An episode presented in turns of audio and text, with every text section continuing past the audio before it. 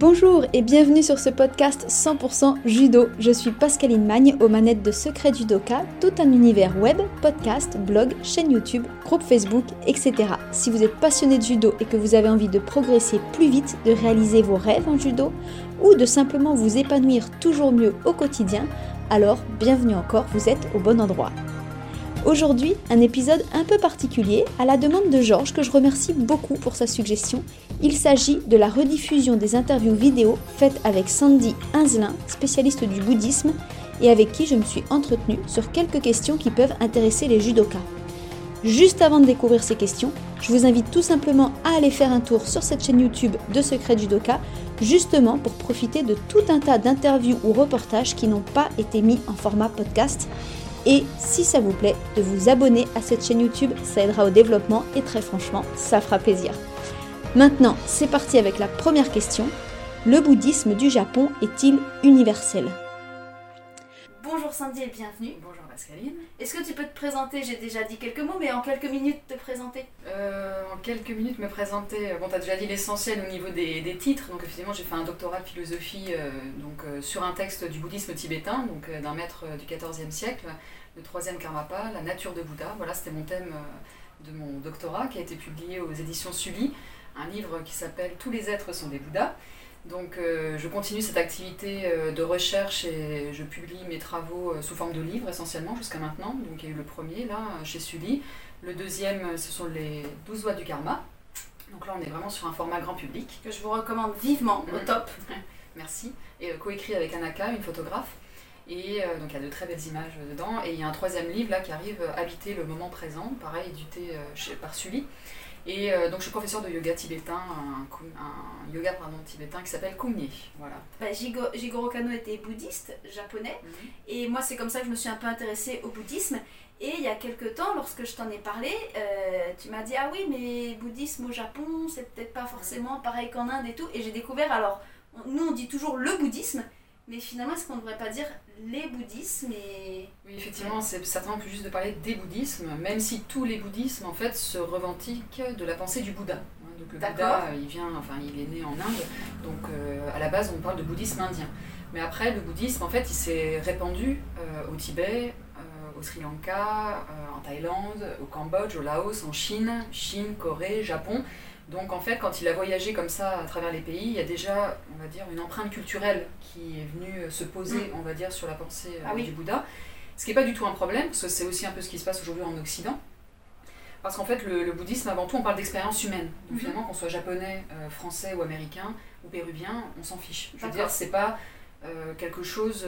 on n'a pas besoin d'avoir une certaine nationalité pour pratiquer le bouddhisme et se dire. Ressentir cette expérience en fait. Pas du tout. Donc par contre, euh, en fonction de la culture, elle peut prendre, enfin, le bouddhisme peut prendre des formes différentes par rapport au style d'enseignement. Par exemple, le style japonais n'a rien à voir avec le style tibétain. Si vous avez un enseignement d'un maître tibétain et vous allez voir un, maître zen, euh, ça va pas du tout être le même, euh, la même ambiance. D'accord. Alors, ça ne veut pas forcément dire que ça va être différent sur le fond.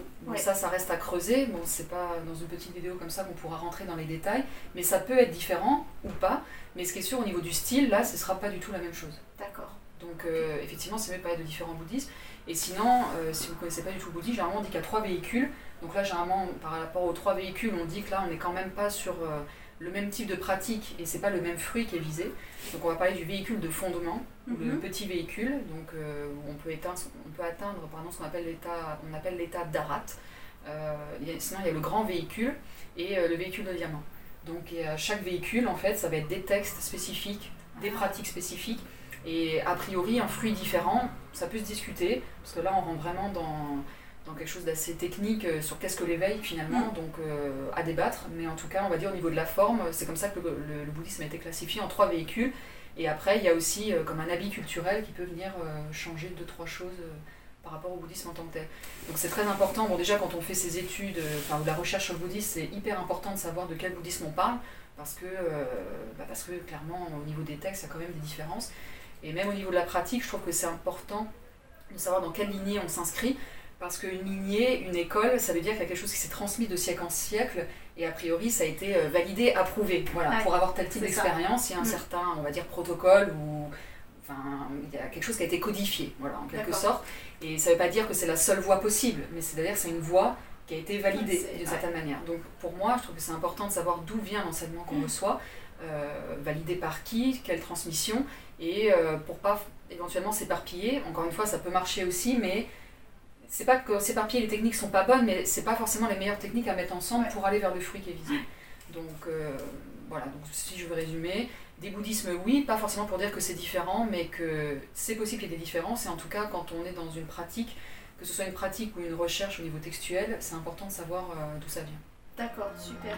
Le bouddhisme est-il une religion ou une philosophie J'ai été amenée à échanger bien souvent avec euh, Sandy parce que moi, grâce au judo, ça m'a ouvert un peu la porte, je dis bien un tout petit peu, hein, parce que vraiment je suis au niveau de la page blanche pour l'instant, mais du bouddhisme, en tout cas de ce que j'ai pu en entrevoir euh, via le judo. Et donc c'est grâce à ça que j'ai énormément changé avec Sandy, parce que ça me passionne. Mais je vais faire que reprendre ce que tu viens de dire. Un hein. docteur ah. en philosophie spécialisé du bouddhisme tibétain, parce qu'effectivement ma thèse euh, donc, portait euh, sur un texte du bouddhisme tibétain. professeur de yoga, la seule chose que je vais rajouter, c'est que je suis professeur d'un yoga tibétain, mm. parce que justement pour moi c'était important d'avoir une pratique qui s'inscrit euh, dans mes recherches euh, plus théoriques et philosophiques, parce que mes recherches en philosophie sont très ancrées dans la pratique. Donc pour moi, euh, c'est pas de la spéculation gratuite, mais c'est vraiment, j'aime bien dire, l'étude et la réflexion au service de la libération, de la paix intérieure. Donc c'est vraiment ça mon axe de recherche. Et puis, non, voilà, hein, ça, ça, suffit. Ouais, super. Alors aujourd'hui, une question très simple, c'est que nous, judoka, on est nombreux, malheureusement pas encore tous, mais on est nombreux à aller au Japon. Euh, découvrir le judo. Et souvent, c'est un peu une claque, ou en tout cas, on a l'impression d'arriver sur une autre planète. Et euh, voilà, et on s'aperçoit que le mode de vie, la façon de penser, la façon de vivre est complètement différente. Et du coup, ça m'amène à une question qui est souvent posée et dont j'ai pas toujours la réponse. C'est il y a beaucoup de gens qui disent le bouddhisme n'est pas une religion, c'est une philosophie, c'est une façon de vivre. Nous, en tant que judoka, c'est vrai qu'on dit souvent le judo, bah, ça devient notre façon de vivre. Mhm. Euh, qu'est-ce que, est-ce que voilà, est-ce que le bouddhisme c'est une religion, c'est une philosophie, c'est une façon de vivre, c'est une culture? Oui. Alors oui, c'est une question qui est très souvent posée à l'égard du bouddhisme et euh, la chose que j'ai tendance à... Enfin, la première chose que j'ai envie de dire, c'est que philosophie et religion, c'est une séparation qui est propre à chez nous. Ah, d'accord. Donc eux, il euh, n'y a pas de différence entre philosophie et religion. Et ça, je trouve déjà que c'est très ah intéressant, même pour un miroir par rapport à notre propre culture. Bien sûr. Parce que nous, il y a une scission qui s'est faite à un moment donné, mais quand vous étudiez la philosophie grecque, il euh, n'y a pas philosophie et religion d'un côté. Même si quand on enseigne Platon aujourd'hui en terminale ou même à la fac parfois, ou Socrate, on va dire c'est un cours de philosophie, il y a peut-être parfois tout un aspect de la pensée de Platon qui ne va pas m'être mis en avant parce que ça fait peut-être un peu trop religieux mmh. aujourd'hui à notre goût. Mais en fait, chez nous, avant, il n'y avait pas cette séparation non plus. En Inde, bouddhisme ou même hindouisme confondu, on parle de darshana en sanskrit et ça veut dire la vue. Donc, quelle est notre vue du monde ah Quelle est la vue de l'homme et là, pour moi, philosophie et religion, mode de vie, ça. C'est la même chose. C'est la, façon dont on vit le monde. Tout à fait. Alors une autre, alors ça c'est la première chose que je dis parce que c'est intéressant. C'est souvent le problème des fois quand on s'intéresse à quelque chose de culturellement différent de chez mm. nous, il y a une espèce de d'ethnocentrisme en fait qui fait que ça peut fausser euh, l'analyse en fait. Et ça, cette question-là montre très bien qu'on voit qu'on raisonne à travers nos propres catégories.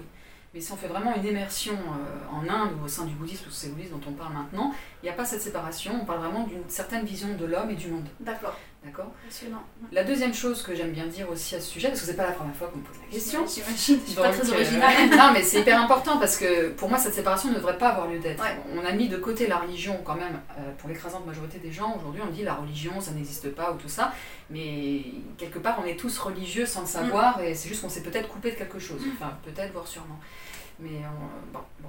Mais donc la deuxième chose que j'aime bien dire, c'est que, alors c'est peut-être pas tout, tout à fait juste ce que je vais dire à 100%, mais pour donner un peu une dynamique, la philosophie, surtout telle qu'on la transmet aujourd'hui, on pourrait dire c'est de l'ordre conceptuel, analytique, euh, de comprendre les choses avec euh, des théories. Mhm. Et le religieux, on bascule sur un autre mode d'être déjà. Mhm. Mais pour moi, c'est comme s'il y avait une continuité. C'est comme si la philosophie était la porte du religieux.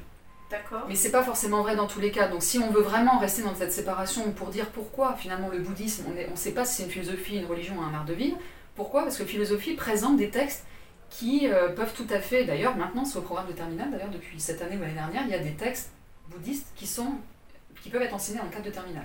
Donc ça veut très bien dire que le bouddhisme est reconnu comme une philosophie. C'est-à-dire qu'il y a une pensée rationnelle qui euh, traite de sujets communs à d'autres philosophes, le désir, la conscience, la mort, le temps, etc. Mais aussi, ce qui est troublant, par exemple, surtout dans le bouddhisme tibétain, c'est que si vous êtes dans un temple, par exemple, vous allez voir des rituels. Il y a des tambours, il y a des chants, et pour certains, ça fait penser à l'église. On se dit, voilà, on dit que le bouddhisme c'est une philosophie en haut des rituels. Donc on se dit c'est une religion. Mais en fait, c'est du symbolisme. C'est des symboles, des rituels qui sont mis au service de la philosophie. C'est-à-dire pour certaines personnes, juste le côté médité, euh, méditatif, épuré, comme on peut avoir par exemple dans le zen, où là il n'y a pas vraiment de rituel. Donc là, pour certaines personnes, ça suffit. Mais d'autres, pour d'autres, le symbole, oui, le rituel, ça peut être très puissant aussi, si on comprend ce qu'on fait. Hmm. Et c'est pas de la croyance aveugle ou une foi aveugle, c'est juste qu'on comprend ce qu'on est en train de mettre en œuvre à travers le symbolisme et le rituel. Et en fait, mais derrière, il y a la vision philosophique qu'on peut avoir dans les textes euh, auparavant. Et après, un mode d'être, un mode de vie, bah oui, parce que dès l'instant que vous êtes vraiment engagé, euh, j'ai envie de dire sincèrement, dans une voie purement philosophique, entre guillemets, ou rituelle, mais ça change toute votre vie. Donc forcément, c'est un, un mode de vie. Alors la seule chose que là où je serais pas d'accord, c'est pas dire que c'est culturel, parce que je l'ai dit dans une autre vidéo, on est vraiment lié, le bouddhisme c'est lié à l'expérience humaine, donc après c'est pas culturel. On est vraiment sur comprendre les processus euh, corps-esprit, donc il n'y a rien de culturel là-dedans, ça s'applique à n'importe quelle culture, et c'est d'ailleurs pour la raison, c'est d'ailleurs la raison pour laquelle le bouddhisme s'est autant diffusé dans le monde. Parce que euh, bah, justement il peut s'adapter euh, à n'importe quel pays dès l'instant qu'on voit bien qu'il s'agit d'outils pour se transformer soi-même indépendamment de notre culture, notre identité, notre sexe, notre mm-hmm. âge. Et, euh, et, même les rituels, quand on les comprend, euh, même si c'est des rituels tibétains, eh bien en fait ça reste du symbolique. Donc si on comprend le symbole, vous pouvez être français et pratiquer des rituels sans être euh, à côté de la plaque. Oui, voilà. Après, si on ne comprend pas, autant, autant étudier les textes et s'asseoir en zazen ou faire une autre forme de pratique de méditation assise dans d'autres traditions.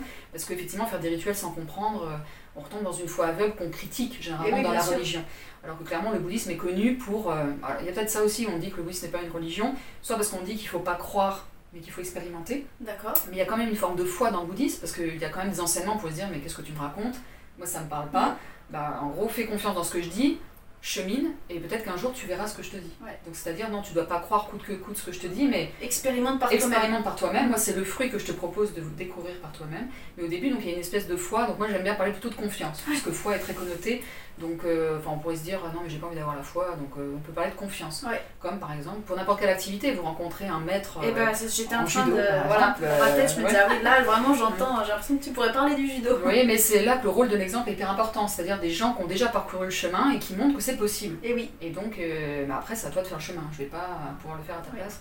Donc ça, c'est une chose. Et l'autre chose aussi, c'est parce que euh, bouddhisme, le bouddhisme est reconnu pour euh, ne pas parler de Dieu, de dire que Dieu n'existe pas. Donc c'est pour ça qu'il y a des gens qui ne savent pas trop, finalement, comme nous, on a tendance à associer religion à un Dieu, on dit, bah, le bouddhisme n'est pas une religion.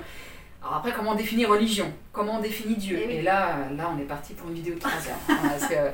mais, c'est très, ce qu'on peut dire, c'est qu'effectivement, on ne parle pas d'un Dieu, mais on ne dit pas que Dieu n'existe pas. C'est un certain Dieu. Il y a certains... Enfin, après, c'est tout un univers qui s'ouvre. Mais je vais rester sur ma première réponse que j'aime bien c'est que philosophie-religion, c'est chez nous. Là-bas, ça n'existe pas. c'est vraiment très très intéressant et je me dis que bah, les fois où on ira au Japon, on verra les choses un peu différemment.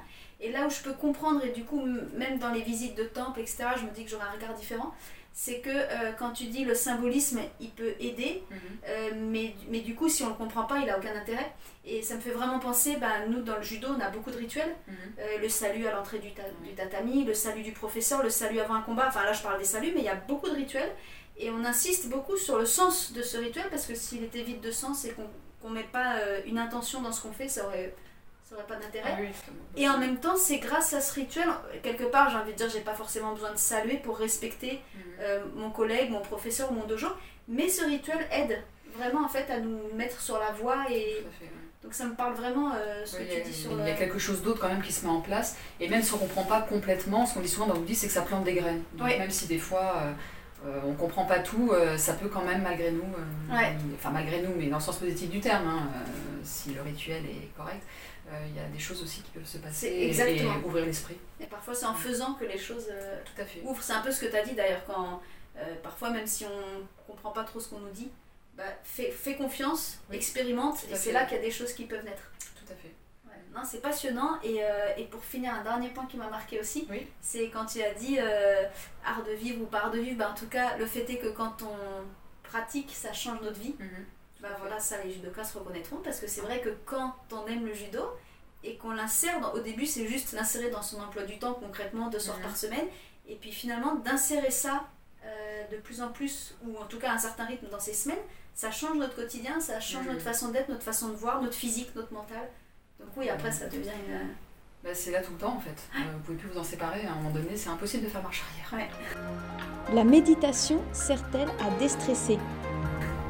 Je souhaitais parler euh, d'un sujet précis qui est que euh, la méditation est beaucoup arrivée dans, dans notre, notre partie du monde occidental ces dernières années.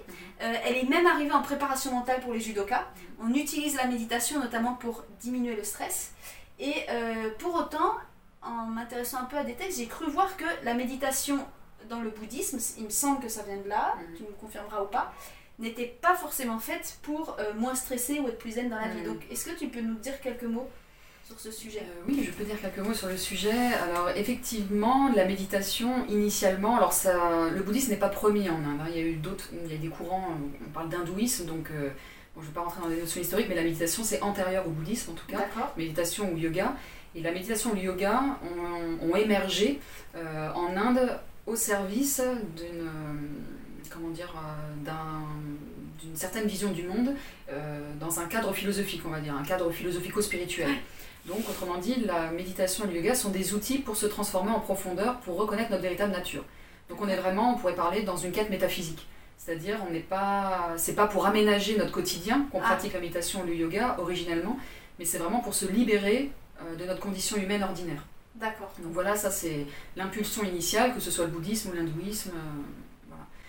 Donc effectivement, aujourd'hui, le- la méditation, surtout, donc, a, a envahi un peu euh, Ouais. euh, notre, euh, notre quotidien. Euh, Il y a des bouddhas un peu partout, euh, dans le milieu d'entreprise aussi, ça a été intégré, dans les prisons, les hôpitaux. Enfin, il y a, en psychologie, il y a aussi certains, certaines méthodes en psychologie qui s'inspirent beaucoup de la méditation. Et souvent, ce qui est mis en avant, c'est la réduction de stress. Parce que le stress, euh, effectivement, c'est quand même un- une maladie euh, très répandue aujourd'hui. Je pense qu'on peut dire de pénible, maladie, hein. euh, C'est pénible au quotidien. de mal-être, Ouais, justement. tout à fait. Et euh, il y a énormément d'études qui le montrent et il suffit d'avoir soi-même expérimenté un peu la méditation pour voir qu'effectivement ça marche. Mm. Donc euh, quand ça marche, bah, ça, ça se répand. Mais le, le risque effectivement c'est d'oublier d'où vient la méditation. Parce que le but, alors je dis pas, bon je connaissais pas les Indiens à l'époque et les Tibétains aujourd'hui, il y a certainement des Tibétains qui sont stressés. Je veux Mm. Donc je dis pas que le stress n'existait pas, en... c'est certainement différent parce que le stress Oui, aujourd'hui c'est très inhérent à, enfin, à notre Oui, façon de travailler, à notre exactement. façon de vivre en général. Donc le stress peut faire partie du cheminement, mais c'est clairement pas le fruit. Disons que dans les textes, quand vous regardez les textes spirituels, euh, c'est pas la méditation pour réduire le stress. Enfin, Bien moi sûr. je l'ai vu nulle part. Mm. C'est toujours méditer pour être éveillé. Donc être éveillé, c'est pas juste ne pas être stressé. Même quand on dit être zen, finalement, il y a un abus de langage là-dedans, parce que Ah oui. la pensée zen, quand vous lisez De Gaine, Ah oui. euh, il n'est pas en train de dire euh, déstressez-vous. Ah, Euh, il dit, enfin, il ne le dit pas comme ça, mais en gros, c'est éveillez-vous. Ouais. Et l'éveil, euh, bah là, on est sur tout un cheminement qui, qui n'inclut pas que la réduction de stress, mais qui doit, enfin, qui est nécessaire. Si vous êtes stressé, euh, l'éveil, vous oubliez, quoi. Je veux dire, euh, parce que, comme on avait pu le dire euh, par ailleurs dans une autre vidéo, tout ce processus, c'est d'ouvrir la conscience, l'espace, et le stress, généralement, c'est parce qu'on est trop dans le mental, justement, et qu'on est contracté. Mm. Donc il y a une forme d'angoisse permanente, ou la peur de pas bien faire, de pas être à l'heure, enfin, on est sans arrêt dans une forme d'anxiété. Donc du coup, c'est antinomique, ça peut pas être avec l'éveil. Mm. Donc, euh, donc c'est vrai que ça c'est un souhait très profond chez moi de ne pas oublier que la méditation, bah, c'est super. Je veux dire, si les gens ils trouvent là un outil pour les aider à se déstresser, je suis pas du tout contre, hein, bien au contraire. Mais par contre, surtout de ne pas oublier d'où ça vient Ouais. et de pas trop l'édulcorer et de savoir où aller si on veut aller plus loin éventuellement parce que ça peut... Enfin, l'exemple que je prends souvent, c'est comme si on avait découvert le remède contre le cancer et qu'on l'utilise seulement pour euh, un mot de tête. Donc le stress, ce serait comparable au mal de tête, Voilà. si ma comparaison n'est pas assez claire, alors qu'en fait cette méditation pourrait vous emmener beaucoup plus loin euh, dans, un dans une réalisation de bien-être bien plus profond. Parce que déjà quand on est plus stressé, on voit bien qu'on est bien, est- ça va mieux, mais c'est pas forcément non plus euh, la plénitude. Mm. Donc euh, c'est juste de bien avoir ça à l'esprit, que la méditation ça peut être un outil formidable et qui a fait ses preuves. Euh, il y a même énormément d'études scientifiques aujourd'hui euh, qui le montrent, mais c'est pas euh, le but final, c'est pas le Ouais, stress. ce serait vraiment dommage de la réduire à ça. Voilà, c'est ça. ouais. Et puis ce que je retiens de ce que tu dis, en tout cas pour nous judokas, je trouve ça passionnant parce que du coup, tous ceux qui nous écoutent, qui éventuellement pratiquent déjà la méditation dans le but d'être moins stressés, par exemple en tournoi ou même de manière générale, bah du coup je trouve que c'est le moment de d'avoir ça en tête Mhm. et de voir exactement ce que tu dis que y a- ça peut aller beaucoup plus loin et beaucoup Ah plus oui, large.